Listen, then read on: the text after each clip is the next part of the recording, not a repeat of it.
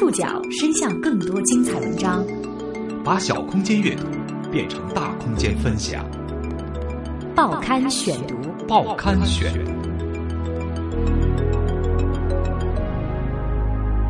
把小空间阅读变成大空间分享，欢迎各位收听今天的报刊选读，我是宋宇。今天为大家选读的文章摘自《南方周末》，和大家一起了解到的是去哪儿和携程的机票危机。与去哪儿网断交的航空公司已经增至了九家。前有航空公司集体发难，后有消费者声讨维权。值机的时候，柜台告诉我，您这张机票是不可以使用的。去哪儿和携程在二零一六年年初一头栽进了机票危机中。作为中国市场上排名第一、第二的在线旅行网站，携程和去哪儿将各自平台开放给机票代理商，获得了在线机票预订市场约四分之三的份额。但为他们带来市场份额和利润的代理商们，也给他们带来了大麻烦：捆绑搭售保险、多收退改费用、加价售票，甚至发生旅客临到机场却无法登机的假机票等离奇状况。这一系列问题是如何出现的？航空公司和在线旅行网站以及机票代理商之间又暗藏哪些秘密？报刊选读今天为您讲述去哪儿携程的机票危机。携程在手，说走就走。携程网的这则广告大家很熟悉，不过从携程在手说走就走变为携程在手说走走不了，也就是数天之间的事情。二零一六年一月十号到十二号，自媒体人李淼连续在微信公众号发文，以自己带朋友 W 在携程订票遭遇无法登机的假机票的经历，质疑携程，获得了不少人的响应。当时订票的时候，他解释都是正常的，然后当时我就直接付款了。过了有几个小时以后，确认出票，很正常，看起来有这个电子票单，个人信息都全部齐备，然后全发给了我的朋友。李淼通过携程为两位朋友预订了一月九号国航从北京飞往札幌的往返机票，由携程合作供应商湖南三河航空服务有限公司负责出票。不过出发当天，旅客在机场无论是通过电子票号还是证件，都查询不到机票，无法登机。然后当时我很奇怪，然后我就又把那携程当时给我所有信息又截屏发给他。当时拿着信息在国航的那个柜台上对，无论是这个电子票号也好，还是两个人的那个护照也好。都查不到当天出发这个航班上的机票的定位。情急之下，旅客自行买了机票，才没有耽误行程。他在现场买的票，两个人的往返是一万，比我在携程买的还便宜。携程那边电话过来跟我说，啊，说您再重新买一张票，等等之类的话，然后说这张票原价退给您。因此，李淼认为携程卖给他的是假票。那所以从我这边看起来的话，就是第一，我的钱是从我的付给了携程；第二，携程那边的钱没给国航；然后第三。携程他又给了我一个电子票号，所以这东西在我心来就是携程给了我一张假票。李淼的那篇文章被广泛传播之后，有人在社交媒体上转发吐槽揶揄：“贵就算了，还要小心不能登机呀。”二零一六年一月十一号中午，携程网对此做出了回应，他们说。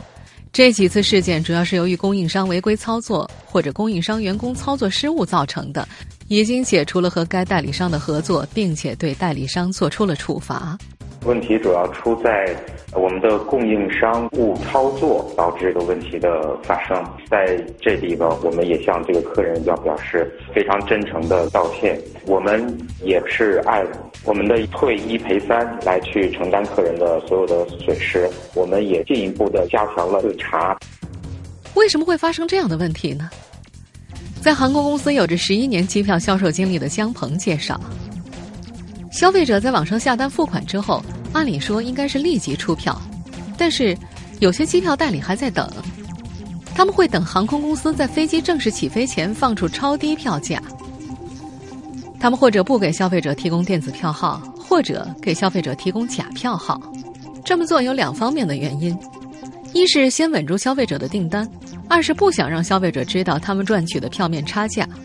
当然。票号并不影响消费者拿着身份证件登机。如果不是旅客需要报销凭证的话，很多时候这类差价是不容易被察觉的。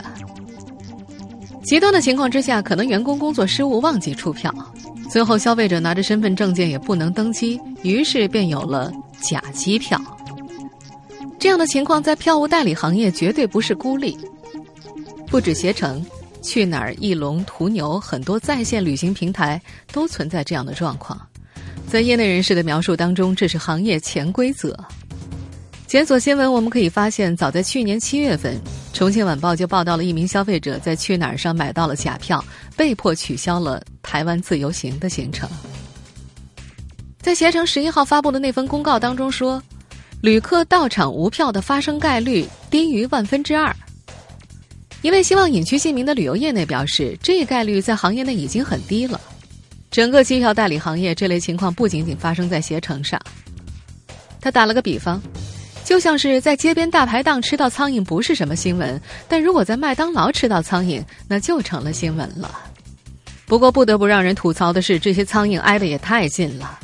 李淼的另外一位朋友傅先生，在二零一六年一月八号遭遇了另外一起机票事件。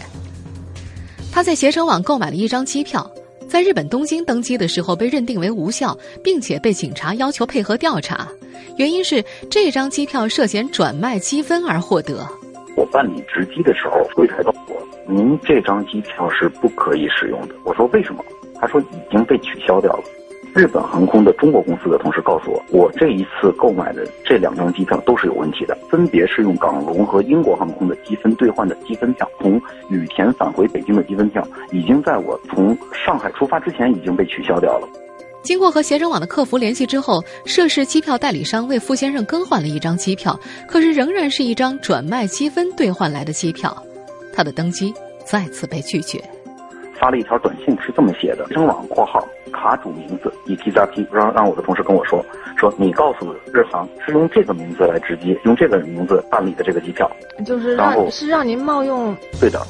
我这个电话还没扣下。我在柜台上的日本航空也发现这张票，开始很严厉的问我：“您确认您购买了机票吗？您的机票是购买的吗？您再好好考虑一下，您真的买过机票吗？你认识这个订购机票的人吗？”我当时是非常非常尴尬。在淘宝网上，我们可以搜索到很多收购航空里程、里程积分兑换机票的商品信息。但是在在线旅游平台上买到不明就里的积分兑换机票，并且还遭遇了警察的盘问，确实让人无比尴尬。这个事情是我最尴尬的地方，因为日本人非常在意信誉这个问题，他其实都很难理解为什么中国最大的旅行服务提供商会卖三张假机票给我，而且就是当着他们的面看我发了几条微信，打了个电话，然后就凭空蹦出来了一张盗刷的假机票。在日本人看来的话，这就是在偷窃积分兑换机票的行为。上述一系列假机票事件爆出之后，可谓一时激起千层浪。越来越多的网友晒出自己在携程买到的无效假机票的经历，并且对携程的态度表示愤怒。作为中国最大的在线旅行网站，也就是我们通常所说的 OTA，携程的机票业务原本是将机票代理业务搬到互联网，直接和航空公司合作。在去哪儿、淘宝等机票聚合比价平台的追赶之下。二零一三年，携程也开始推广机票分销平台。二零一四年十二月，携程在发布全新机票预订平台的时候透露，已经有近千家供应商，也就是机票代理商加盟，合作商产品已经占据携程机票平台销售的百分之五十以上。最新财报显示，携程二零一五年第三季度交通票务营业收入同比增长百分之五十一，是十二亿元人民币，大约一点九亿美元。这一大笔钱，里面有携程自营的部分，供应商的贡献同样也不小。同一时期，去哪儿网的机票以及机票相关收入同比增长百分之九十一点二，是达到了五点九六六亿元人民币，约合九千三百九十万美元。在二零一五年十月二十六号，携程与去哪儿正式合并之前，这两家国内排名前两位的在线旅游平台间的竞争一直非常激烈。他们都需要机票代理商拉动销量，并带动其他产品的销售，以在竞争当中胜出。一度去哪儿不惜以亏损来赢得份额。二零一五年前三季度，营收二十八点八亿元，亏损则是达到了二十一点四亿元。熟悉内情的旅游业内人士表示，竞争一定程度上让平台忙于对量的追求，而忽略了对于质的把控，对代理商的监管也不足。早在二零一四年年初，国内的在线旅游网站早就遭遇过一场风波。那时候，机票代理商们在全价票的基础上还在加价出售，而在线平台居然对此完全没有监管。在携程网发布的那则声明中，他们表示，对于供应商不录入 GDS 全球机票分销系统的机票，他们会百分之一百实施人工抽查、逐单审核录入，确保供应商无法将违规机票混入他们的销售平台。此外，他们还会加强风控管理，进一步对供应商落实票款冻结措施，一直会等到旅客实际出行之后，再把机票款支付给供应商，从经济手段上加大供应商违规操作的成本。他们还表示，近期会进一步加强对于供应商的监管，对于违规票，包括积分兑换、弃乘等航司明确禁止的行为，将会对供应商严厉处罚。同时，对于出行受到影响的旅客，将会首先解决客人的行程，保证客人出行，后续将执行退一赔三的补偿标准。我们不难发现，从前面所讲述的案例和携程的表态来看，在假机票事件大规模爆发之前，携程没有对这些代理商的做法形成有效的监管。携程的公关部门在谈到这一事件的时候，则说他们对代理商的管理政策无法对外公布，但是标准是行业里最高的。携程面对的是少数较劲儿的消费者，而小伙伴去哪儿则面临了合作伙伴的联手拆台。二零一五年年底到二零一六年年初，中国航空公司们相继以收到大量旅客投诉为由，关闭去哪儿旗舰店。收到大量旅客投诉，真的是航空公司停止和去哪儿合作的原因吗？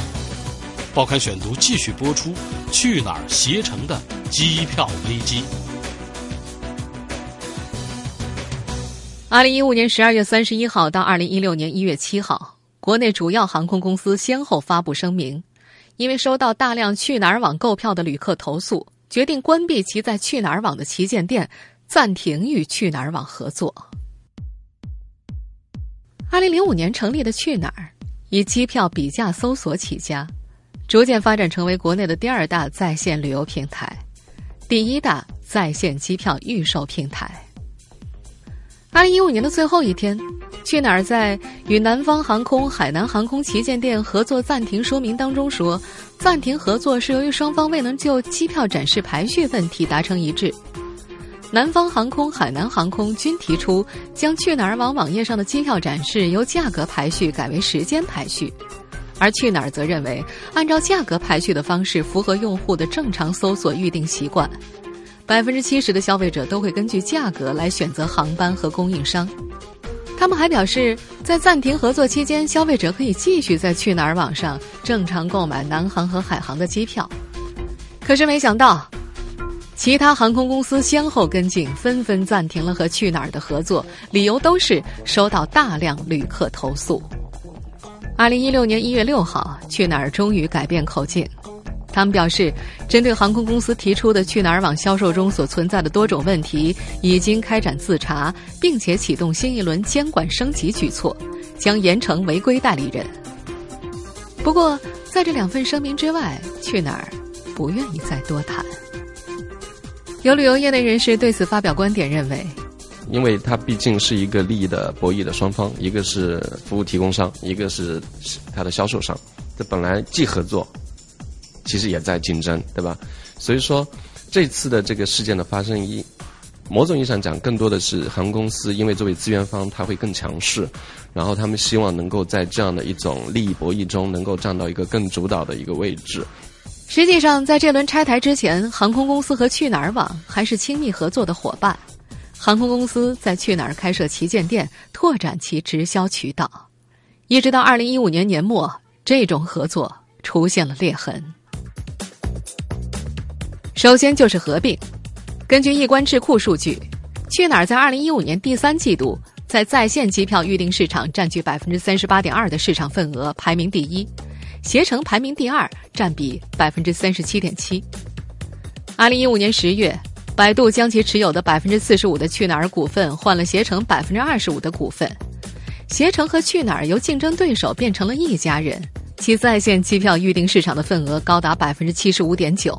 也就是说，网上每卖出四张机票，就有三张出自这两个平台。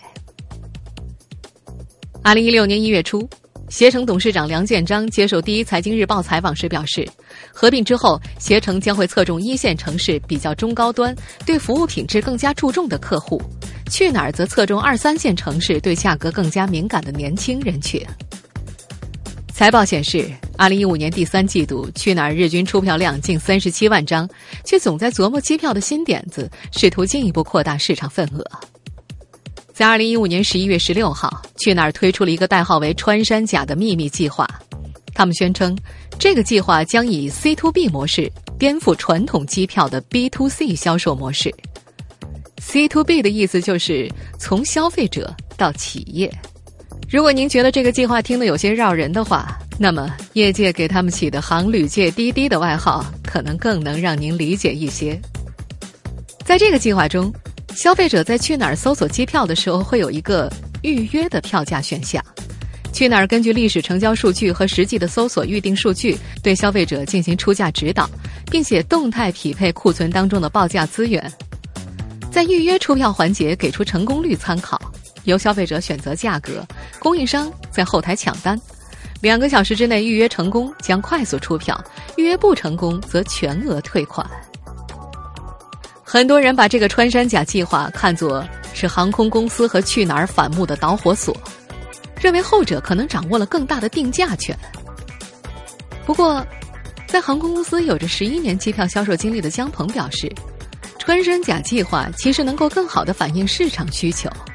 机票价格的形成本来就是一个供求博弈的过程，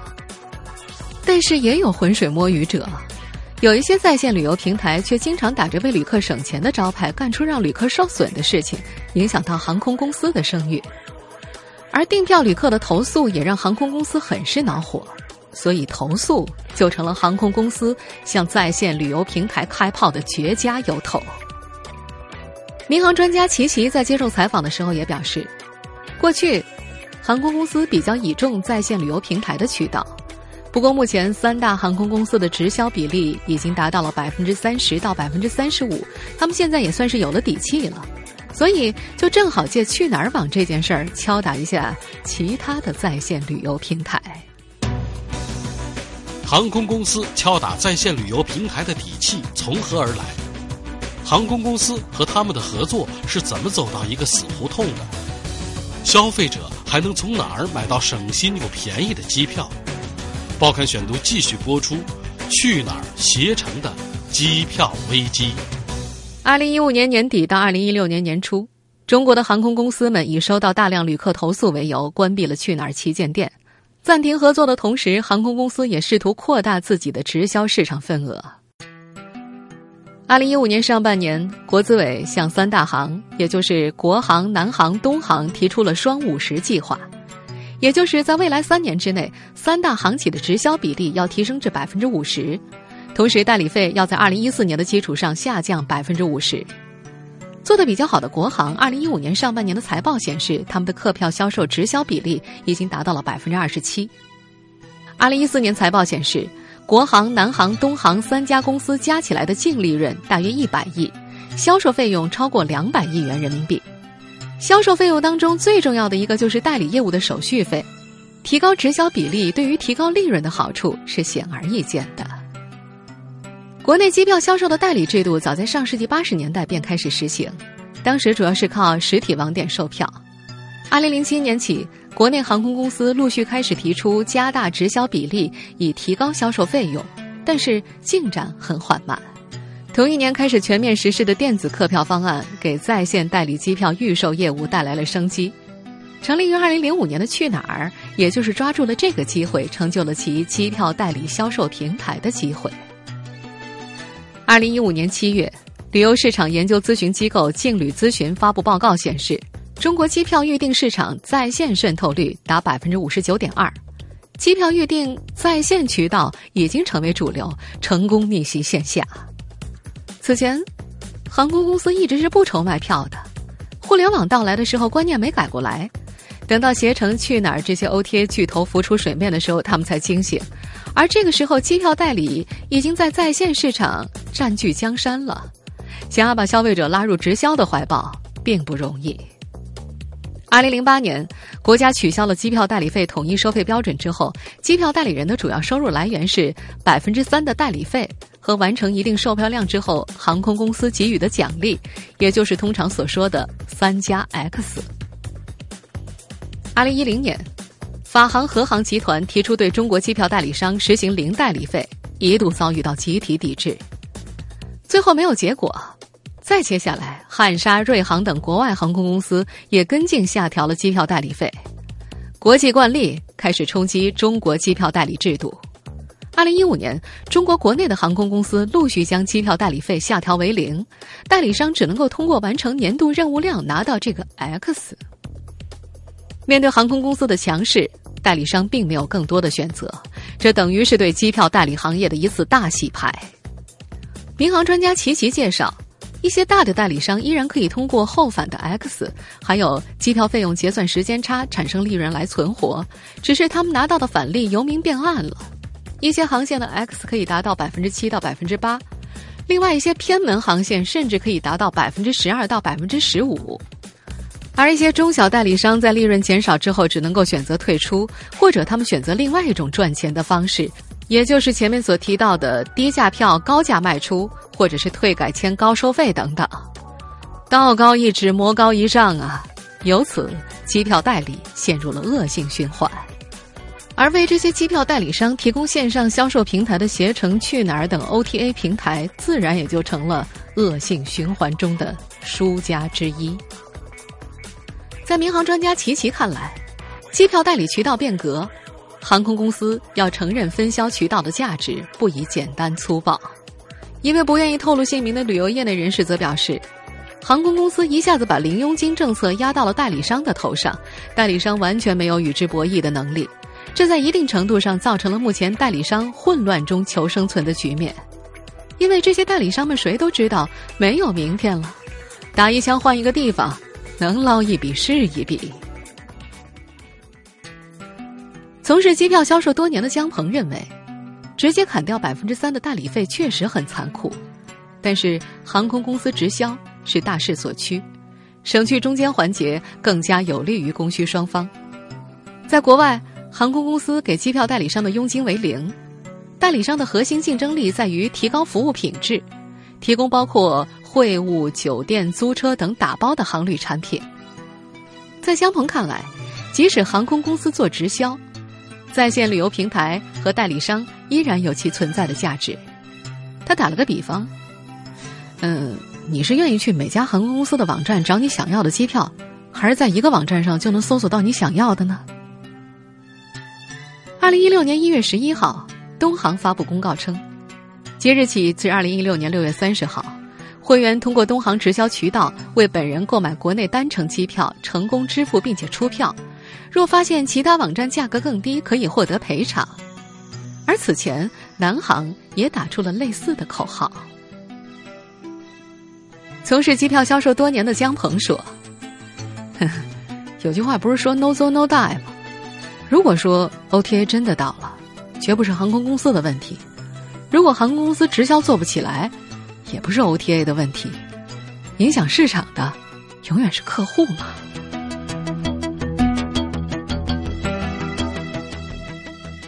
听众朋友，以上您收听的是《报刊选读》，去哪儿携程的机票危机。我是宋宇，感谢各位的收听。今天节目内容摘自《南方周末》，收听节目复播，您可以关注《报刊选读》的公众微信号，我们的微信号码是《报刊选读》拼音全拼，